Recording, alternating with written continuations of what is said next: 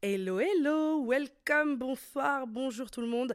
Installez-vous confortablement, c'est Amal Tahir au micro de mon émission Appelle-moi Taddy, j'adore. Donc installez-vous confortablement. Euh, bah écoutez, on est à l'avant-dernier épisode du, du Podmas que j'ai sorti tout le mois de décembre. Euh, franchement, je pensais pas tenir le coup. Là, je tourne l'épisode, il est 23h.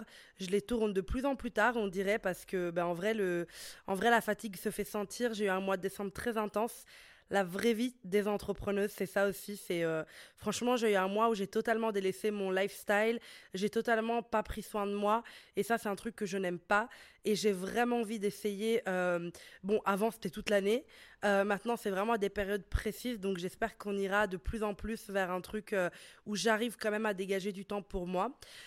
donc franchement, je suis quand même contente d'avoir réalisé mes objectifs pro ce mois-ci.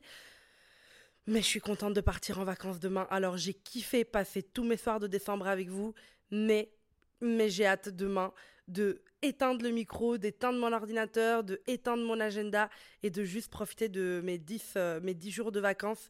Je vais vraiment prendre le temps, genre j'ai trop hâte. Je pense que je ferai un podcast pour raconter euh, bah, comment je comment j'ai euh, atterri après tout ça, comment j'ai pris soin de moi pendant mes vacances, et ce que j'ai fait, ce que j'ai appris, etc. Parce que qui dit vide, c'est pas vraiment du vide.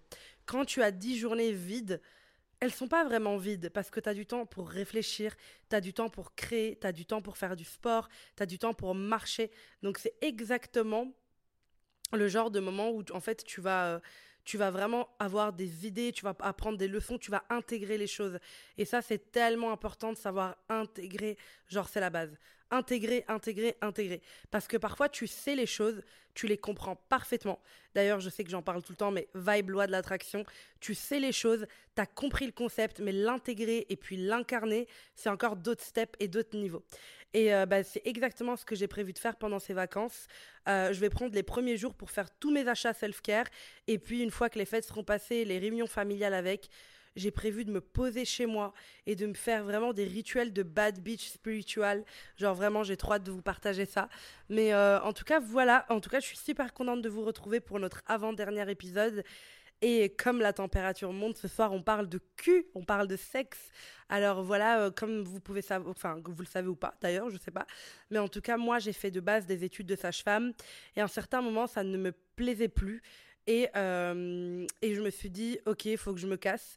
D'ailleurs, ça fait pas longtemps que je dis ça. Enfin, ça, ça paraît anodin, mais de base, euh, j'ai arrêté mes études de sage-femme aussi parce que je subissais un énorme harcèlement des, des sages-femmes euh, avec qui j'étais en stage et même parfois de certains professeurs. Exemple, le jour où j'ai fait une interview pour un média qui a une des profs, une de mes profs qui a partagé sur Facebook, hein, c'est juste 1%.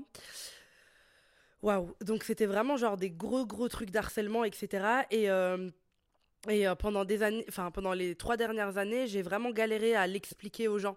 Pourquoi j'ai pas, pourquoi je travaille pas en tant que sage-femme, pourquoi j'ai pas euh, forcé, etc. Et depuis quelques mois, je dis plus ça. Genre au début, je disais bah parce que voilà, les sages-femmes harcelaient, etc. Ce qui est vrai. Mais genre depuis quelques mois, je dis parce que j'ai voulu me rediriger. Genre c'est ouf de genre je sais pas, genre vraiment, je le vis. Genre maintenant, j'ai enlevé leur facteur. Genre, leur, c'est comme si c'était leur histoire et pas la mienne. Et que j'ai gardé que mon positif à moi en me disant, ben en fait, je me suis redirigée vers un truc qui me faisait vraiment kiffer. Parce que, en fait, quand j'étais dans mes études de sage-femme en troisième année, j'ai découvert la sexologie clinique. Et là, dans ma tête, ça a fait un feu d'artifice. Genre, j'adore le cul. C'est vrai que j'en parle moins sur Instagram, tout simplement parce que euh, bah, je finis en fait euh, mon master. J'ai déjà fait une formation dédiée à la sexualité et à la thérapie de couple, mais là je fais vraiment un truc officiel et du coup je pense que je vais en reparler quand j'aurai fini euh, parce que voilà la, légitimité et même l'envie de vraiment beaucoup apprendre, faire mon mémoire, faire mes stages et puis pouvoir être en mode voilà, tu vois. Et du coup c'est cette sensation là dont, dont j'ai besoin et, euh, et je sais que voilà, c'est un truc qui me, qui me stimule beaucoup. Genre, quand j'ai découvert la. Enfin, je me rappelle que j'avais commencé à parler de gynéco sur mon compte Instagram à l'époque. Et je sais pas, un jour, j'ai décidé de parler de sexualité. Enfin, je sais pas. Euh, ça s'est passé, euh, je pense. je sais pas, en fait, moi, je, je vivais. Enfin, ma sexualité, j'ai fait ma première fois, j'avais 21 ans. Et ça, c'était cool. C'était cool, mais j'étais en mode, c'est tout. Enfin, genre, tu vois, genre, je comprends pas. euh, Enfin, genre, quand tu te fais du plaisir toute seule, t'as grave du plaisir, des orgasmes et tout. Et genre là, il y a pas genre plus que ça. Genre, j'étais un peu choquée. Mais c'est resté au fond de moi et on en parlait beaucoup avec mes copines. Genre, euh, j'ai eu la chance d'avoir des copines à l'université qui étaient très genre euh, de cul et tout. Donc, on parlait grave de cul. Vraiment, on parlait beaucoup de cul. Non, mais beaucoup trop, je pense. Euh, et je sais pas, et à un moment donné, euh, je sais pas ce qui s'est passé exactement, mais je parlais de gynécologie, d'accouchement. Et en fait, parfois, je regardais les autres étudiantes sages-femmes et j'avais l'impression qu'il y a un truc qui vibrait en elles, tu vois, par rapport à ça, par rapport à l'accouchement. Et moi, genre, ouais, j'aimais bien. J'aimais bien cette adrénaline. Quand il y a un accouchement, t'es tellement sous adrénaline. J'aimais bien ce shot d'adrénaline. Genre, je trouvais ça vraiment ouf. Mais ça me manquait de quelque chose. Ça me manquait de. Je sais pas, comme si c'était pas mon petit pouvoir magique, tu vois. Et je sais pas. Et un jour, je crois que j'ai découvert que, ben, en fait, on pouvait. euh, je crois que les gens parlaient des masters qu'il y avait après. Il y en a qui avaient dit oui, bon, après, il y a sexualité, mais bon. Et je en mode, quoi? Il y a des gens qui travaillent dans la sexualité, genre vraiment, qui sont cliniciens en sexualité? Et du coup, je sais pas, ça m'a frappé. Et, euh, et en fait, j'ai commencé à dévorer des livres sur la sexualité. J'ai découvert des, des sexologues réputés que j'ai commencé à suivre. Et j'ai senti cette petite étincelle en moi. Et je pense que c'est euh, vraiment tellement waouh, genre de, de ressentir cette étincelle, de se dire, ok, genre là, là, je suis à ma place. Tu vois, genre, et c'est exactement ce que je ressens quand je suis dans, dans la sexualité, quand je dois faire des liens, réfléchir, c'est ce qui me fait kiffer vraiment. Et du coup, voilà, je pense que après, je me suis posé des questions sur ma sexualité parce que j'ai toujours trouvé euh, ça fascinant, genre à quel point genre le sexe ça réunissait autant de monde, genre à quel point tout le monde s'envoyait en l'air, genre à quel point c'était ouf, tu vois, c'est un peu comme manger, genre tout le monde mange, tu vois. Et je sais que j'étais en mode waouh, genre la sexualité c'est euh, c'est un truc de fou, mais genre pourquoi genre nous quand on en parle entre meufs, ouais c'est cool, mais genre je sais pas, genre on sait pas tout, genre on n'arrive pas à comprendre notre plaisir, on n'arrive pas à comprendre tout ça. Et euh, et du coup bah c'est fou quoi parce qu'après je me suis dit en fait je vais tout apprendre et je vais vraiment prendre du plaisir. Et euh, bah, c'est ce qui s'est passé parce qu'après bah, mes partenaires d'après j'ai beaucoup plus kiffé que bah, mes premières fois etc et c'est surtout et je l'expliquais aujourd'hui à une coachée c'est pour ça que j'avais envie d'en parler c'est quand j'ai compris que ma sexualité m'appartenait. Et en fait je crois que pendant longtemps j'ai pas compris ça. Je pensais que en gros c'est comme si j'avais une sexualité, mais elle était genre pas au service de l'autre, mais elle disait quelque chose de moi. Donc ma sexualité, elle servait euh, bah, à dire combien de partenaires j'avais eu, est-ce que j'étais un bon coup, euh, est-ce que j'étais fraîche, tu vois, genre tout ça. Mais que, à un moment donné, ah, attendez, je dois mettre de l'eau à Nathaniel parce que, en fait, Nathaniel, quand il a plus d'eau, il pousse son bol. Attendez, on va lui mettre de l'eau. Voilà, mon amour. Donc voilà, c'est mon, chat que vous connaissez très bien maintenant. C'est pas le genre de chat très calme qui reste dans son coin. Nathaniel, il fait vraiment partie, c'est vraiment mon, mon fils, quoi. Il fait partie de la, vraiment de l'appart. C'est sa maison aussi. Bref, et du coup, j'ai un chat très intelligent. Quand il a plus d'eau, il me le dit. Est-ce que vos chats, ils font ça aussi ou c'est juste Nathaniel Mon amour? Et du coup, bon, je vous disais, euh, je sais plus où j'en étais, merde. Euh, oui, j'avais l'impression que ma sexualité, elle m'appartenait pas vraiment. Genre, j'avais l'impression qu'elle était là pour dire si j'étais un bon coup, qu'elle était là pour dire euh, bah, quel genre de femme j'étais, avec combien de mecs j'avais ken. Euh, j'avais l'impression que c'était là juste pour dire ça, tu vois. Et en fait, j'ai toujours, genre, en fait, je me suis rendu compte que. Non, mais c'est chiant. Ils vont pas parler. Vous avez pas l'impression qu'il y a tout le temps des gens qui parlent sur ma fenêtre quand je fais des podcasts? Genre, je vous jure que la journée, c'est hyper calme. J'habite vraiment dans un quartier de, de, de enfin, vieux, sans vouloir être méchante. Voilà. Et du coup, bref, tout ça pour dire que j'étais en mode, ok, ma sexualité, elle dit un truc au monde sur moi. Genre, j'ai l'impression qu'elle dit un truc sur moi. J'ai l'impression que c'est un truc cool. J'ai l'impression que c'est un truc stylé. Mais il me manque un truc. Il me manque vraiment un truc. Et puis, en fait, j'ai commencé à étudier la sexualité. Donc, j'ai fait une première formation suisse. Et après, j'étais en mode, mais en fait, c'est un domaine aussi qui est traumatique. C'est aussi un domaine qui est traumatique. C'est pas toujours le domaine sympa. Parce qu'en fait, tu tu passes par plusieurs phases dans ta vie en tant que meuf. Genre, au début, c'est un truc tabou, personne n'en parle. Puis, tout le monde autour de toi commence à ken, donc vous vous en parlez un peu. Puis, t'as genre ta girls gang avec qui vous parlez tout le temps de cul, donc vous êtes hyper à l'aise. Mais en fait, quand vous sortez de votre bulle, personne parle de cul comme ça. Genre, vraiment, chacun sa team cul, tu vois.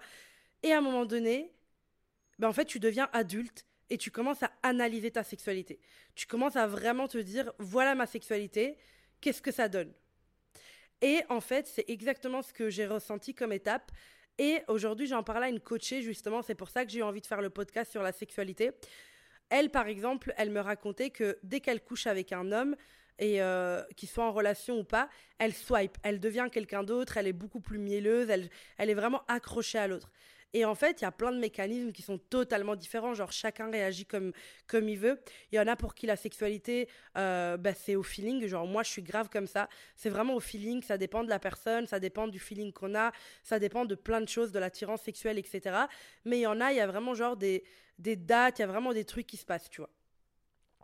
Il y a vraiment en mode, voilà, euh, trois rendez-vous, un mois, deux mois. Moi, je pense pas que ça fonctionne. Mais en tout cas, c'est des personnes qui ont besoin d'être rassurées. Et en fait, je me suis juste demandé si la sexualité, tout le monde s'envoie en l'air, pourquoi c'est aussi déterminant dans notre société? Genre, dans certaines cultures, c'est carrément toute la valeur d'une femme. Genre, tu dois arriver vierge au mariage, sinon tu quasi plus de valeur. Dans d'autres, c'est euh, très traumatisant.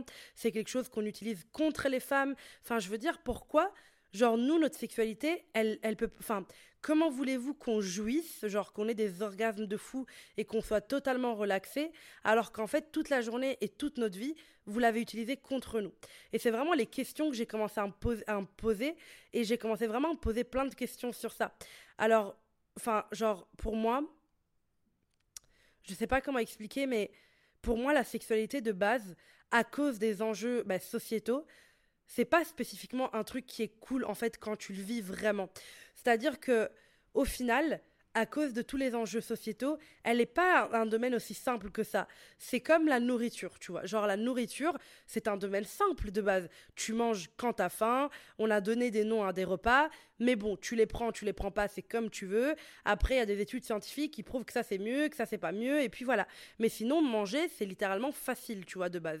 Mais avec l'évolution de la société, on retrouve plein de cracras dans nos aliments qui fait qu'en fait, on peut plus tout manger et qu'on doit ben, regarder un peu plus qu'on mange. On est d'accord? Genre, on doit même filtrer l'eau et tout de notre lavabo. Les enjeux sociétaux, l'évolution de la société a impacté notre manière de manger et ce qu'on consomme. Et ben le sexe, pour moi, c'est la même chose. De base, c'était quelque chose d'assez simple. J'ai l'impression, à l'ancienne, c'était vraiment un truc un peu pulsionnel. Genre, les gens couchaient ensemble quand ils avaient envie de coucher ensemble. Et avec l'évolution de la société, en fait, on a oublié qu'en fait, enfin, aujourd'hui, c'est devenu aussi un domaine traumatique qui fait appel à plein de choses. Et en fait, généralement, moi, ce que j'ai remarqué, c'est que la sexualité que tu as aujourd'hui, que tu le veuilles ou pas, extrêmement liée à la sexualité, que, comment tu l'as commencé, comment tu l'as vécu, comment, pourquoi. C'est-à-dire que, en fait, tu ne peux pas croire que parce qu'aujourd'hui tu as des valeurs, que tu es à l'aise avec le plaisir, que tu es à l'aise avec plein de trucs dans ta vie, que la sexualité va suivre. Parce que c'est un domaine qui pour moi est souvent impacté par... Euh, est souvent impacté par le passé, est souvent impacté par des enjeux émotionnels. Et en fait, la, sexualité, ça reste un des domaines où on est vulnérable vraiment face à quelqu'un. C'est-à-dire que quand on fait un date et qu'on va manger, ce n'est pas vulnérable parce qu'on peut faire ça avec littéralement n'importe qui, genre aller manger, même avec des collègues de travail, tu peux le faire, tu vois. Mais en fait, le sexe, c'est vraiment un truc qu'on fait pas avec tout le monde. Enfin, c'est pas un truc que tu le fais euh, avec ton collègue. Enfin, tu pourrais, why not? Mais voilà, je veux dire, c'est un truc intime. Et ça nous rend vulnérables. Tu vois, c'est le genre de truc vulnérable. Et en fait, du coup, j'ai l'impression que, et j'en suis sûre, qu'en fait, on pense que la sexualité, c'est qu'une question de plaisir, de se mettre à nu et de s'envoyer en l'air. Alors que, en fait, ce que les gens ne comprennent pas, c'est que c'est énormément de tes émotions, de ta construction en tant que femme, de la relation que tu avais avec tes parents, de la relation que tu avais avec bah, tout ce qui t'entoure. Et en fait, énormément, moi par exemple, quelque chose que je vois énormément, c'est quand j'ai des femmes en coaching qui n'ont pas été habituées par leurs parents à, recevoir. Elles ont tout le temps appris à donner, donner, donner, mais elles n'ont jamais l'impression d'avoir appris à recevoir quelque chose. Et ça, pour moi, c'est quelque chose qui est très difficile dans la vie, c'est d'apprendre à recevoir. Juste, I take it, tu vois, genre, je le prends. Et du coup, bah, c'est difficile de, genre, prendre son orgasme quand t'es avec quelqu'un. C'est un peu pareil. Et le fait de se mettre à nu, c'est pas que le fait de se mettre à poil. Parce que on est quasi à poil à la, à la mer, à la piscine, et tout le monde s'en fout. C'est vraiment le fait de se mettre à nu vraiment face à quelqu'un. Parce que, en vrai, l'état émotionnel rentre énormément dans le sexe. Même si c'est un plan d'un soir, même si c'est un plan cul, même si c'est un sex friend, appelle-le comme tu veux. Mais ce qui est important de comprendre, c'est que les émotions sont tellement, tellement importantes et elles font tellement, elles prennent tellement de place dans notre sexualité. Nos sexualités sont rythmées par ce qu'on a vécu avant et par comment on l'a vécu et par l'idée qu'on avait de la sexualité à la base et comment on s'est construit sur ça, comment on voit notre relation aux hommes?